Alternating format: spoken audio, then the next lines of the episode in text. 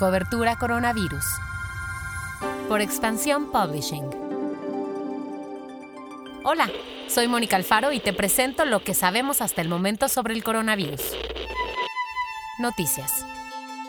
Se buscan voluntarios. El Instituto Nacional de Ciencias Médicas y Nutrición Salvador Subirán publicó la convocatoria para que se anoten los voluntarios que quieran participar en el ensayo de la candidata a vacuna de la farmacéutica china CanSino Biologics. Para participar en el ensayo, los aspirantes deberán aplicar y de ahí se les realizará una cita para un cuestionario que implica preguntas generales como edad, peso, reacciones alérgicas a vacunas previas o si tienen enfermedades crónicas o psiquiátricas, como lupus, diabetes, depresión o esquizofrenia. El prototipo de vacuna china de CanSino representó una inversión de más de 140 millones de dólares. En México, la farmacéutica tiene planeado aplicar pruebas a unos 15.000 voluntarios de 14 estados del país. Quintana Roo y Oaxaca son algunas de las entidades que ya iniciaron con el proceso de pruebas. El gobierno de México ya se comprometió con la empresa a adquirir 35 millones de dosis en caso de que esta vacuna muestre su seguridad y eficacia.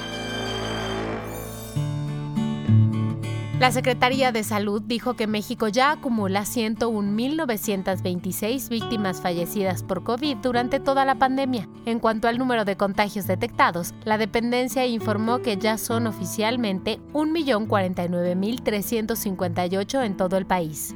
Autoridades de la Ciudad de México y de la Arquidiócesis Privada de México informaron que de común acuerdo y para evitar contagios de COVID, la Basílica de Guadalupe estará cerrada del 10 al 13 de diciembre, días en los que regularmente y cada año miles de creyentes asisten en peregrinación al recinto católico para celebrar a la Virgen de Guadalupe. El comunicado conjunto dice así, invitamos a que los festejos guadalupanos se realicen en sus parroquias o en casa, evitando aglomeraciones y con las medidas de sanidad correspondientes. Vacunas y tratamientos.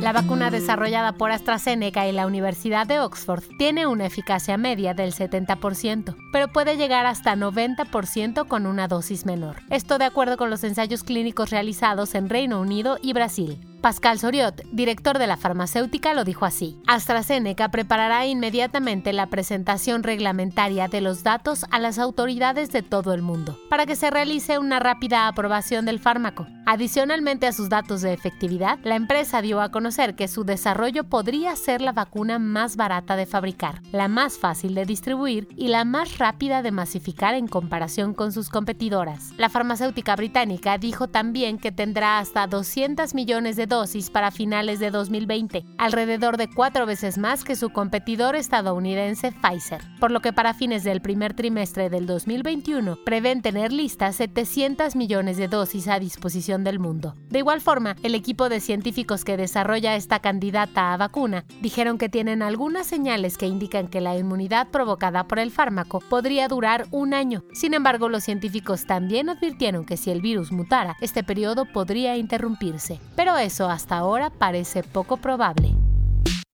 El guion de este podcast fue escrito por Giovanni Mac con información de las agencias Reuters y AFP. Cuídate mucho, nos escuchamos mañana.